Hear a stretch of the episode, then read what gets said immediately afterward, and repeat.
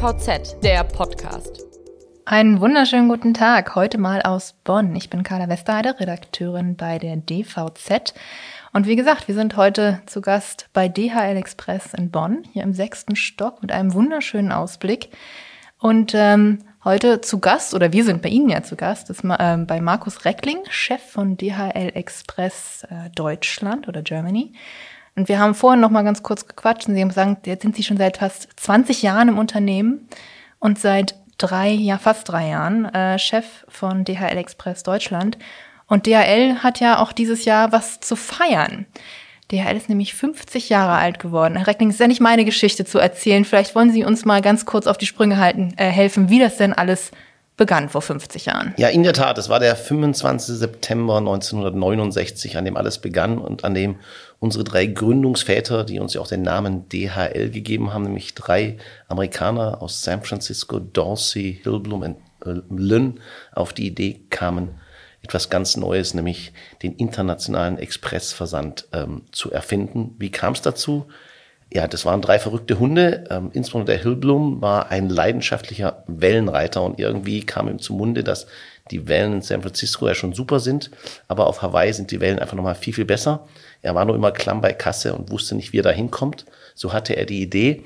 In der Vergangenheit sind die Schiffspapiere, die Frachtpapiere auf dem Schiff von San Francisco mit nach Hawaii gefahren. Das Schiff lag in Hawaii erstmal eine Woche im Hafen für alle Formalitäten, bis es ausgeladen werden konnte. Er ging zu den Rädern und sagt, gebt mir die Frachtpapiere, hat sie in seinen Rucksack geschmissen, hat sich sein Surfbrett unter den Arm geklemmt, ist in den nächsten Flieger eingestiegen nach Hawaii, hat die Papiere dort abgegeben. Während dann die bestempelt wurden, konnte das Schiff gemütlich ähm, nach Hawaii fahren. Er hatte drei Tage Zeit zum Wellenreiten und als das Schiff ankam, konnte es ähm, sofort entladen werden und ähm, wieder auslaufen. Und wie man weiß, das teuerste für ein Schiff ist der Hafen. Erstens kostet er Hafengebühren und zweitens kann es währenddessen kein Geld verdienen. Das heißt, wir haben heute Expressversand, weil äh, jemand vor 50 Jahren sich überlegt hatte, er möchte gerne auf Hawaii surfen gehen. Das finde ich eine tolle Geschichte. Und äh, Sie als, also DHL ist ja heute ganz viel mehr als nur Express. Äh, ist ja auch die Deutsche Post jetzt mit drin oder andersrum DHL bei der Deutschen Post mit drin. Und ähm, aber Sie als DHL Express Deutschland führen ja dann sozusagen einen Teil dieser, dieser Geschichte fort. Was ist denn so Ihr persönliches Highlight? Also vielleicht nicht in den letzten 50 Jahren, wie gesagt, sind ja erst seit 20 Jahren jetzt, äh, dabei, aber was ist denn so Ihr persönliches DHL Express? Wahrscheinlich hat sogar mein persönliches Highlight auch was mit dem 25.09. zu tun, aber tatsächlich dem 25.09.2019, also dem wirklichen Tag unseres 50. Geburtstags, da hatte ich nämlich die Ehre, äh, Brian Adams persönlich ähm, zu treffen und von ihm eine, ein paar unserer DHL One Sneaker, von denen es ja nur 300 weltweit gibt, unterschreiben zu lassen. Und die werden wir jetzt ähm, demnächst zugunsten der Plastic Bank charity-mäßig ähm, versteigern und hoffentlich sehr, sehr viel Geld damit für die Plastic Bank ähm, generieren können. Und das war sicherlich eines der absoluten Highlights. Bei mir sind es noch keine 50, sondern wie Sie ja gesagt haben, knapp 20 Jahre war sicherlich eines der Highlights dieser Zeit. Ja, okay. Das ist ja auch äh, ganz, äh, ja, was, was man in Erinnerung behält. Ich habe die Schuhe, ja, die haben sie mir ja vorhin auch gezeigt, also nicht die unterschriebenen, glaube ich. Ne? Das ist, Nein, äh, die sind auch schön im Safe hier bei uns verwahrt, dass bloß nichts passiert, bis sie versteigert werden. Ja, sie sehen auf jeden Fall cool aus, sehen auf jeden Fall auch gemütlich aus.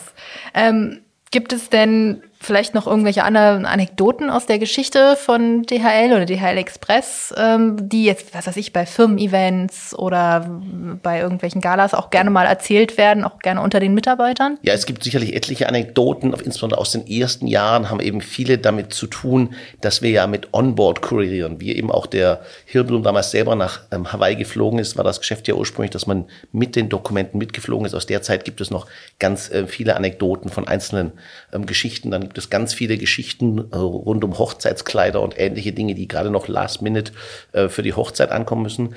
Wir haben ja auch den sogenannten DHL Passport, also das Dokument, auf dem wir alle unsere internen Weiterbildungen, ähm, ähm, die wir im Rahmen unserer Certified International Specialist und Certified International Manager ähm, Plattform machen, werden als Stempel in einem äh, Reisepass dokumentiert. Warum nutzen wir einen Reisepass dafür? In den Anfangsjahren bei DHL hieß es, uh, never leave home without your passport. Also auf keinen Fall aus dem Haus gehen, ohne den Reisepass dabei zu haben, weil es konnte eben sein, dass man irgendeine wichtige Sendung hatte und man gerade war der Einzige, der das richtige äh, Visum im Passport hatte. Dann egal, ob man jetzt der Geschäftsführer oder die Putzfrau war, wer das richtige Visum hatte, war dann als Onboard-Kurier an die entsprechende Destination unterwegs, um die Sendung eben zustellen zu können. Das heißt, man hat die Dokumente entgegengenommen, hat sie sich in, den, in die Aktentasche gesteckt, ist genau. in den genau. Flieger gestiegen und und teilweise war es dann mehr als eine Aktentasche, sondern man hatte dann eben anstatt Gepäck eine große Reisetasche voller Dokumente dabei. Aber genau so waren die Anfänge des Geschäftes, weil damals hatten wir, gab es noch keine dedizierten Frachtmaschinen oder ähnliches, sondern das ist alles im Rahmen der normalen ähm, Passagiermaschinen passiert. Oder zum Beispiel, ich war ja bis vor ein paar Jahren in der Türkei für DHL Express unterwegs. Zu der Zeit war der G20-Gipfel in der Türkei in Antalya und der Flughafen Antalya war für Fracht geschlossen und nur noch für Passagiere offen aus Sicherheitsgründen, weil dort äh, Donald Trump und alle möglichen Menschen da waren. Und in der Zeit haben wir die alten Historien wieder aufgetroffen und jeden Tag sind äh, drei unserer Leute eben ähm, mit Gepäck voller Dokumente dann von Antalya nach Istanbul geflogen, damit wir zumindestens die wichtigsten der Sendungen ähm, noch weiter ins Netz leisten konnten, obwohl keine Cargoabwicklung am Flughafen Antalya möglich war. Also manchmal blättert man auch mal zurück in den Geschichtsbüchern und benutzt die alten Lösungen auch heute noch. Aber äh, eine Frage, ich meine, ja, never leave home without your passport. Ähm, ich habe meistens, wenn ich irgendwo hinfliegen muss, noch ein paar andere Sachen dabei, außer nur meine meinen Pass, äh, also Zahnbürste fällt mir da ein, vielleicht ein paar Wechselklamotten. Wie haben die das denn gemacht? Also ich meine, die waren unterwegs, haben einen Anruf gekriegt, dann die Dokumente abgeholt und dann, ja, also ich glaube, das Never Leave Home Without Your Passport ist ein bisschen symbolisch. Also man durfte vielleicht schon mal ganz kurz ähm, zu Hause vorbeifahren, das Necessaire holen und zumindest mal noch eine Unterhose einpacken. Aber dann, es konnte eben at very short notice, also sehr kurzfristig losgehen. Und ich meine, Sie haben ja jetzt in Ihren fast 20 Jahren hier bei DHL ähm, noch einige Stationen durchlaufen. Ähm, ich habe mir hier kurz aufgeschrieben, Konzernentwicklung für globale Strategieprojekte war mal. Sie hatten es gerade gesagt, DHL-Chef in der Türkei, jetzt in Deutschland. Ähm, hat sich denn der Konzern überall gleich entwickelt, also aus dieser Idee hier heraus? Oder gibt es da regionale Unterschiede oder Unterschiede eben, ja, weiß ich nicht, auch in den, ich meine, gibt ja nicht nur DHL Express heute, sondern es gibt ja dann noch einige andere ähm, Partien oder Teile von DHL, die da alle mit reinspielen? Also ich glaube, uns ist sehr bewusst, dass wir alles rund um die Logistik, aber doch sehr unterschiedliche Geschäftsmodelle mit auch unterschiedlichen ähm, Erfolgsfaktoren haben. Deswegen sprechen wir auch in unserer Strategie 2025 von der Common DNA. Wir wollen also gar nicht alles überall 100% gleich machen. Es gibt gewisse Komponenten, First Choice, NPA, ähm, Gemba und andere Dinge, wo wir sagen, das sind die Dinge, die wir auf jeden Fall überall gleich machen. Aber es gibt natürlich auch unterschiedliche Dinge, die wir in unterschiedlichen Divisionen anders machen wollen. Wir für uns bei DL Express sind, glaube ich, seit Ende 2009, Anfang 2010 darauf, sehr stark darauf unterwegs, wirklich eine einheitliche Kultur innerhalb dem Unternehmen voranzutreiben, weil wir eben glauben, um wirklich für unsere Kunden in 220 Ländern der Erde als Netzwerk erfolgreich sein zu können, brauchen wir nicht nur Standard Operating Procedures, also global einheitliche Prozesse, sondern wir brauchen eben auch eine einheitliche Sprache, ein einheitliches Verständnis der Mitarbeiter, damit der Kunde wirklich, egal auf welchem Land der Erde er ist, die gleiche, auf Neudeutsch würde man es wahrscheinlich Customer Experience, also das gleiche Gefühl zu entwickeln. Und deswegen, wir haben gerade vorhin schon mal über die CIS und CIM-Plattform, also diesen Certified International ähm, Specialist und den Certified International Manager gesprochen. Deswegen haben wir das Thema entwickelt und geben, haben hier in den letzten Jahren dreistellige Millionenbeträge ausgegeben, um genau diese kulturellen Themen neben den inhaltlichen Themen vorantreiben zu können und hier wirklich ein global einheitliches Netzwerk zu sein. Das heißt, wenn ich bei DHL in Deutschland arbeite, dann kann ich theoretisch nächste Woche auch in der Türkei anfangen und äh, fühle mich da gleich wie zu Hause, also zumindest also, im Unternehmen. Ganz so einfach ist das natürlich nicht, weil es gilt trotzdem natürlich, dass es nationale Besonderheiten gibt. Und also gerade ich musste das durchaus äh, lernen, dass es durchaus was anderes sein kann, in Deutschland und in der Türkei aktiv zu sein. Auch da könnte ich wieder reichlich Anekdoten ähm, erzählen von Dingen, die in den Anfangszeiten eine. kommt sofort passieren. Aber ich glaube, wir haben zumindest eben eine gemeinsame Sprache, ein gemeinsames Verständnis, was wir für den Kunden entwickeln. Was das dann heißt, ist sicherlich auch in der Tonalität dem Kunden gegenüber etwas, was der türkische Kunde als herzlich empfinden würde, würde der Deutsche vielleicht als kitschig empfinden. Man muss das also dann immer noch mal etwas national äh, modulieren, aber das Grundverständnis darunter ist das gleiche. Um auf die Anekdote zurückzukommen, auf die Sie schon warten. Es war mein erster Tag in der Türkei und ähm, wir sind zuerst im Boardroom kurze Vorstellung äh, der restlichen Vorstandsmitglieder, dann kam ich auf die Idee, lass uns doch mal durchs Gebäude laufen, damit ich mal das ganze Gebäude laufe. Wir, sind, wir laufen also auf den Flur, wir gehen durch die erste Tür durch, jemand hält mir die Tür auf, ich gehe durch, der Rest geht hinter mir durch, zweite Tür, jemand anders hält die Tür auf, wieder gehen wir durch, alles ganz harmonisch, ganz friedlich. An der dritten Tür kam ich auf die absurde Idee, ich könnte ja auch mal die Türe aufhalten, habe also die Tür aufgemacht, blieb dann vor der Tür stehen und alle anderen blieben auch stehen, weil keiner vor mir durch die Türe durchlaufen würde. Also da merkt man, das sind manchmal schon ganz kleine kulturelle Unterschiede, die dann irgendwie, wo man sich erstmal reindenken muss. Das lernt man noch relativ schnell. Andere Sachen brauchen vielleicht ein bisschen länger. Am Ende glaube ich, dass viele Dinge auf der Welt gleich sind, aber es sind eben so die Tonalitäten und die Ausschläge, die manchmal etwas unterschiedlich sind. Ähm, aber das war so eine spannende Anekdote, die ich, glaube ich, aus meiner Türkei-Zeit gar nie vergessen würde, wo plötzlich Stau vor der Türe war, weil der bescheuerte Reckling zu blöd war, durchzulaufen. Okay, ja, stelle ich mir jedenfalls äh, erstmal ganz amüsant vor. Ähm, vielleicht äh, eher dann, ja, ja, wenn man ja nochmal drauf zurückblickt. Ne? Nachher genau. ist dann immer alles äh, in dem Moment vielleicht dann nicht so lustig, aber wenn man danach sich nochmal dran erinnert. Ähm, reden wir nochmal so ein bisschen über die Zukunft oder vielleicht auch die Gegenwart von, von DHL oder es gibt ja in meinen Augen vielleicht ein Horrorszenario, nämlich dass irgendwann überall Drohnen langfliegen oder herumfliegen und uns die Pakete bringen, sobald wir sie bestellt haben. Ähm, das gilt ja jetzt erstmal so, ein Horrorszenario vielleicht für den B2C-Bereich. Ähm, aber im B2B-Bereich werden ja Drohnen durchaus schon getestet, auch bei DHL. Ist das denn Zukunftsmusik oder hat diese Technologie überhaupt eine Chance oder kann ich nachts wieder besser schlafen? Ich weiß nicht. Also ich glaube, die Drohne als Nischenprodukt in der Zustellung wird ihre Berechtigung haben und wird sich auch durchsetzen. Sei es nun vielleicht für, ähm, in, in, für Organtransplantate in großen verstopften Städten, sei es für die wichtige medizinische Lieferung irgendwo ins Amazonasgebiet, sei es ein Case, den wir ausprobiert hatten, um wichtige Medikamente während Ebbe auf die ostfriesischen Inseln zu transportieren. Dafür wird die Drohne, wenn denn alle Regulatorik und alles darum herum geklärt ist, sicherlich ihre Bedeutung haben, aber als Nischenprodukt. Also ich persönlich kann mir nicht vorstellen, dass wir hier in Köln flächendeckend statt mit Kurieren, mit Drohnen ähm, zustellen werden. Oder wenn ich mich gar an meine Tage in Istanbul zurückdenke und mir überlegen würde, wir würden jetzt also in Ista sämtliche Pakete in Istanbul würden per Drohnen zugestellt werden, na dann war das ähm, Smog-Problem von Shanghai ein kleines Problem von gestern und wir laufen nur noch mit, mit irgendwelchen Helmen auf dem Kopf ähm, durch die Städte, sehen die Sonne gar nicht mehr und alle fünf Minuten stoßen irgendwo zwei Drohnen zusammen und äh, fliegen uns auf die Köppe. Also das wird es, glaube ich, nicht werden. Was ist denn Ihrer Meinung nach vielleicht, ich sag mal, die Technologie der Zukunft im Expressbereich? Also ich glaube, zumindest für die nächsten Jahre wird es eben darum gehen, ähm, Innovation, Digitalisierung, künstliche Intelligenz dazu zu nutzen, das, was wir heute tun, einfach besser zu tun. Wir machen, glaube ich, Quantensprünge in den ganzen Themen der Routenplanung, Routenoptimierung, der äh, äh, Realtime-Routenoptimierung. Hier gibt es extreme Fortschritte. Wir werden in Assistenzsystemen Fortschritte machen. Eben Dinge wie die FE-Bots, die vielleicht dann dem Zusteller automatisch hinterherlaufen und sie ja gar nicht mehr ziehen muss. Ähm, und all diese Dinge, da sehe ich, glaube ich, für die nächsten Jahre den Haupttrend, wo also auch aus meiner Sicht die Automatisierung, Digitalisierung gar nicht so sehr der Feind des Menschen, sondern eher der Helfer des Menschen wird und dem helfen, Menschen helfen wird, einfach seinen Job einfacher, leichter, besser zu machen, was vielleicht gerade auch für ein Land wie Deutschland Good News sein kann, wenn man an eine immer älter werdende ähm, Bevölkerung und, und ähnliches denkt.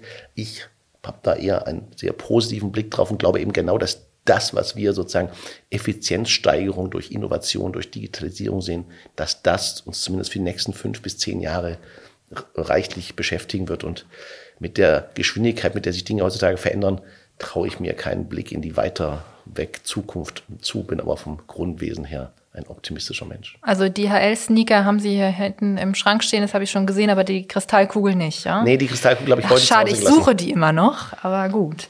Ähm, ein Thema, das auch gerade hochaktuell ist, dafür brauchen wir auch keine, keine Kristallkugel, ist ja der Klimaschutz. Ähm, der wird auch, glaube ich, noch ein bisschen aktuell bleiben. Ähm, und mit dem Klimaschutz kommt natürlich besonders im Zustellbereich immer das Thema Elektromobilität oder das Stichwort Elektromobilität wieder vor.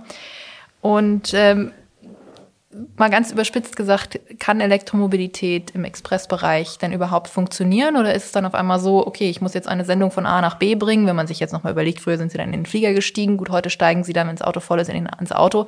Ähm, und dann hat man das Problem, das Auto ist aber noch nicht ganz voll. Ich fahre selber elektrisch. Ähm, ab und zu braucht der Akku dann doch mal ein paar Stündchen. Ähm, Aber ich, wir haben uns ja schon mal drüber unterhalten vorher, ähm, der Express hat da eine Lösung entwickelt. Genau, also ich glaube, wir glauben daran, es wird eben für das Thema umweltfreundliche letzte Meile ähm, eine Vielzahl an, von Lösungen geben. Das fängt mit den Fahrrädern an, geht über die Elektroautos weiter, geht aber eben auch weiter zu Themen wie Wasserstoff und ähnlichen Themen, weil wir einfach in unterschiedlichen Situationen unterschiedliche Lösungen brauchen. Mein Geschäft ist jetzt etwas komplizierter vielleicht als manch anderer, weil ich habe natürlich die klassischen Innenstadtrouten, aber ich habe auch äh, äh, Touren, die am Tag 300, 350 Kilometer fahren. Also heute gibt es noch keinen E-Van von wem auch immer, der zuverlässig Sommer und Winter und bei jedem Wetter mehr als 120, 130 Kilometer ähm, schafft. Insofern gibt es auch bei mir Tourenprofile, wo wir mit E-Autos bereits heute schon sehr erfolgreich fahren und wir haben von Street Scooter ähm, Elektrofahrzeuge im Einsatz, wir haben auch von anderen Herstellern Elektrofahrzeuge im, im Einsatz, wir haben E-Fahrräder im Einsatz und andere Dinge, aber es gibt eben für die Events heutiger Prägung, sage ich mal, da habe ich, wenn ich da langfristig 200, 250 auf die Straße bekomme, dann ist das wahrscheinlich relativ viel. Aber wenn ich eben über so einen wasserstoffbetriebenen Van ähm, nachdenke, der im Kern ja auch ein E-Auto ist, der hat nur sein eigenes Kraftwerk dabei, mit dem er selber Strom erzeugt, dann kommen wir auf Reichweiten von 450 Kilometer und, und ähnlichem. Und dann bin ich in einem Bereich, wo ich plötzlich wirklich quasi fast alle meiner Touren ähm, umgestalten kann und dann eben umweltfreundlich umgestalten kann. Und deswegen ist das ein Thema, auf das wir sehr viel Hoffnung setzen. Wir sind gerade dabei, mit Street Scooter den ersten Panel Van, der äh, mit Wasserstoff betrieben wird, hier ähm, flächendeckend bereitzustellen. Die ersten Fahrzeuge werden wir noch in 2020 auf die Straße kriegen. Bis Ende 2021 wollen wir auf jeden Fall 100, ich hoffe doch deutlich mehr Fahrzeuge davon auf der Straße haben. Ich lerne aber natürlich auch viel dazu. Man beschäftigt sich plötzlich mit Themen, mit denen man sich vorher nie beschäftigt hätte. Tankstelleninfrastrukturen. Welche Verfügbarkeit an eine Zapfsäule? Was machst du, wenn die Zapfsäule nicht mehr geht? Heute fährst du an die Zapfsäule nebendran und selbst wenn die ganze Tankstelle kaputt ist, fährst du 500 Meter weiter zur nächsten Tankstelle. Bei einer neuen Infrastruktur ist das nicht so einfach. Also ich habe sehr viel dazugelernt, was das alles angeht. Ich glaube aber eben genau, dass der Weg, in dem sich größere Flottenbetreiber committen, solch eine neue Technologie auszuprobieren, der erfolgsversprechendere ist, als wenn man das versucht, über den Einzelkunden ähm, voranzutreiben. Insofern hoffen wir da, einen positiven Beitrag leisten zu können. Und die erste Resonanz, die wir damals, nachdem wir im Rahmen des Green Tech Festivals und der Formel E in Berlin das ähm, rausgegeben haben und plötzlich die ganze Rubrik über Wasserstoff redete, ähm, macht mich optimistisch, dass wir hier auf dem richtigen Weg sind. Wie viele Wasserstoffpanel-Vans sollen es am Ende genau werden? Ich habe die Zahl nicht mehr im Kopf. Das weiß ich noch nicht. Also wir haben uns so, okay. im, im, ersten Dorf auf, auf, auf jeden Fall 100 bis äh, okay. Ende 2021 committed. Ähm, ich hoffe, dass sich die Technologie dann ähm, wirklich durchsetzt, etabliert, dass wir dann auch sehen, wie die Infrastruktur schnell hochgeht.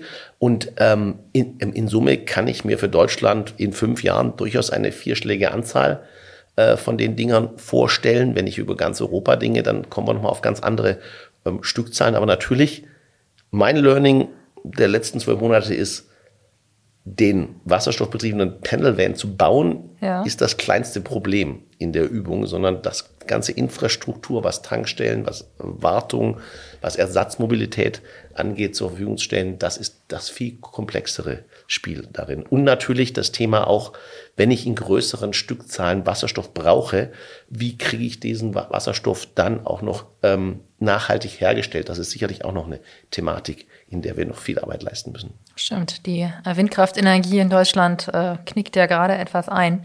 Aber ja, dieses Henne-Ei-Problem, was Sie gerade beschrieben haben, ist ja sowieso ein großes Thema in der Elektromobilität. Was kommt zuerst, die Ladesäulen oder die Autos? Ähm, wer finanziert wen? Aber gerade Windkraft ist ein spannendes Thema. Also ist das Thema für Wasserstoff mit Wasserstoff, mit Wasserstoff kann man die Wind, muss die Windkraft nicht so nah beim Verbraucher sein, ja. wie sie in, mit der normalen Stromleitung sein muss. Also da können Chancen entstehen.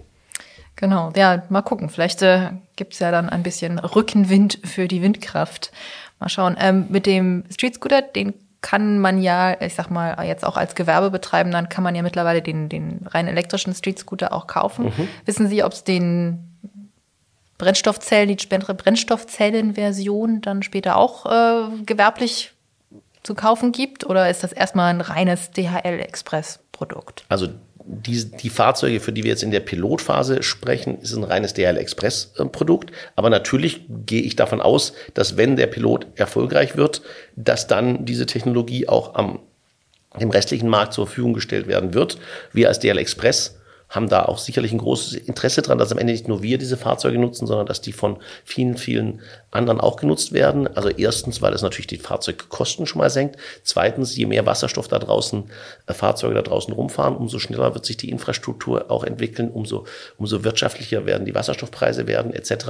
Also wir sehen uns hier als Pionier und wollen natürlich einen gewissen Zeitvorsprung aus dem Pioniergeist haben, haben aber ein großes Interesse daran, dass das nachher eine Technologie ist, die sich dann, wenn sie funktioniert, auch verbreitet ich bin ja doch öfter mal bei Pressekonferenzen von DHL und der Deutschen Post. Ähm, und jetzt noch gar nicht so lange her, ihr Finanzvorstand Melanie Kreis hat vor kurzem erst wieder ganz klar gesagt, Street Scooter ist zumindest nicht die Firma, ein Teil der langfristigen Konzernstrategie. Wie sehen Sie das? Ist äh, Street Scooter ein, ein, ein langfristiger oder ein Teil der langfristigen Planung von DHL Express? Oder wie kann ich mir das vorstellen? Also erstmal die Zeiten in denen ich mich mit äh, Konzernportfolio-Themen beschäftigt habe, als ich noch Unternehmensentwicklung und ähnliches war, sind lange vorbei. Insofern stehe ich heute für das operative Geschäft. Aus dem operativen Geschäft heraus, sage ich mal, brauche ich Partner, die mit mir gemeinsam dieses Thema umweltfreundliche Mobilität vorantreiben wollen. Und da ist für mich eben Street Scooter ein Partner neben, neben anderen Firmen. Wir haben über diesen wasserstoffbetriebenen Panel Van nicht nur mit Street Scooter, sondern auch mit allen großen Herstellern ausführlich gesprochen, um dann zu entscheiden, ähm, mit wem gehen wir in den Piloten ähm, hinein. Hier hat sich diesmal wiederum Street Scooter als etwas ähm, experimentierfreudiger als die großen Hersteller herausgestellt. Aber für mich ist Street Scooter ein äh, Lieferant und ein Partner, um Dinge zu entwickeln. Das ist völlig unabhängig davon, ähm, wie nun die Eigentumsverhältnisse hinter ähm, Street Scooter stehen oder nicht. Damit müssen sich andere Leute im Konzern beschäftigen. Hat für meine Kundenbeziehung zu Street Scooter aber auch keinen Einfluss. Okay. Ähm, 100 Vans, die müssen auch gefahren werden. Jetzt kommt das heiße Thema in der Branche, äh, nämlich der Fachkräftemangel. Weihnachten ist nicht mehr so lange hin. Das heißt, die heiße Phase für Sie beginnt auch, äh, ich sag mal, die Paket, machen ja 50 Prozent B2B, ne? Oder mehr als 50 Prozent immer noch mehr als 50. B2B. Aber B2C. Wir sind eher so in der Richtung 75 Prozent B2B. Okay, 75 Prozent B2B, aber B2C macht ja dann doch immer noch trotzdem ein Viertel aus. Mhm. Äh, Paketfluten, wir haben auch gerade wieder gelernt, irgendwie, was waren es, 87 Millionen pa äh, Milliarden Pakete im Jahr 2018 weltweit verschickt. Ähm, wie machen Sie das? Wie finden Sie Leute, die dann auch nur, ich sag mal, für diesen kurzen Zeitraum zur Verfügung stellen, äh, stehen. Ähm, wie findet man überhaupt Leute? Also in der Tat ist natürlich das Thema Verfügbarkeit von Kurieren ein riesengroßes ähm, Thema. Der ganze Paketmarkt, sei es Express, sei es Standard, äh, boomt seit Jahren. Die Paketmengen gehen immer weiter hoch. Ähm, und der Markt ist relativ leergefegt. Ähm, und wir, wir brauchen circa 30 Prozent mehr Touren in der ganz heißen Zeit kurz vor Weihnachten, als wir im, im Restjahr haben. Das stellt uns Jahr für Jahr sicherlich vor zunehmende ähm, Herausforderungen. Und ähm, bisher ist es uns glücklicherweise eben immer noch gelungen, über entsprechende Ad-Hoc-Konstellationen entsprechend ähm, Fahrer ähm, zu bekommen. Aber in der Tat ähm, gibt es eben keine eierlegende Wollmilchsau, der perfekt trainierte, perfekt deutsch sprechende, ähm, perfekt ausgebildete Fahrer, der dann sozusagen ähm, hier gerade immer und ewig zur Verfügung steht. Das ist ein echtes Problem und ich glaube, hier müssen wir uns als Branche, aber glaube ich auch als Land Gedanken machen, wie welche Strukturen wir schaffen können, um hier entsprechende Anreize zu schaffen, dass im ausreichenden Maß hier ähm, das zur Verfügung gestellt wird, ähm, was, was unsere Kunden erwarten. Und weil der Kunde hat nun eine extrem hohe Erwartung, von Jahr zu Jahr wird die Erwartung an Qualität, die Erwartung an Geschwindigkeit immer, immer ähm, größer. Ähm, und ähm, das hinterlässt seine Spuren an dem Markt. Und ja, die, die Preise für Kurierfahrer sind in den letzten Jahren sicherlich deutlich, deutlich gestiegen. Und was, was wären das vielleicht für Anreize, was Sie haben Sie denn einen Vorschlag? Ja, ich, ich, glaube, einen ganz konkreten Vorschlag habe ich nicht. Das, da, da ist die Politik, glaube ich, auch gefordert. Aber wir müssen sicherlich, was die Regulatorik angeht, welche Vorschriften gibt es, ähm, wie gehen wir eben mit Freizügigkeiten um, wie schaffen wir es vielleicht aber auch dann eben gerade ein Thema, was in Deutschland, glaube ich, heißt, ist, wie schaffen wir es dann aber auch entsprechend, ähm, die Leute hier bei uns erfolgreich einzubinden und sie eben nicht nur zu Tagelöhnern werden zu lassen. Wie können wir aber auch auf dem gesamten Marktniveau ähm, hier ähm, sozusagen Mindeststandards schaffen, die eben für, den, für die Leute auch ein erklägliches Auskommen ähm, sicherstellen. Das sind alles Fragen, wo man, glaube ich, Lösungen zu äh, finden muss. Wird ja gerade auch viel diskutiert in der Politik ähm, nach Unternehmerhaftung und was es alles genau. für Stichworte gibt. Ich glaube, wichtig für uns ist vor allem, dass wir jetzt wieder in eine Phase kommen, wo dann klar ist, was sind die Spielregeln und eben, dass alle Player zu den gleichen Spielregeln spielen und nicht irgendwie vielleicht gewisse große traditionelle Unternehmen irgendwie an, zu anderen Regeln spielen als, als, als kleinere Unternehmen und ähnliche Dinge, sondern wir brauchen hier einen einheitlichen Marktstandard. Gut, das heißt, wir schauen von Bonn in Richtung Berlin, gucken mal, was sich da so in den nächsten Monaten, Jahren oder bei der Politik da vielleicht auch mal Jahrzehnten tut. Ähm, ich wünsche Ihnen viel Glück mit dem Weihnachtsgeschäft und dass Sie Ihre 30 Prozent mehr Touren besetzt bekommen. Ansonsten sage ich äh, vielen Dank fürs Zuhören und tschüss bis zum nächsten Mal. Herzlichen Dank für das Gespräch.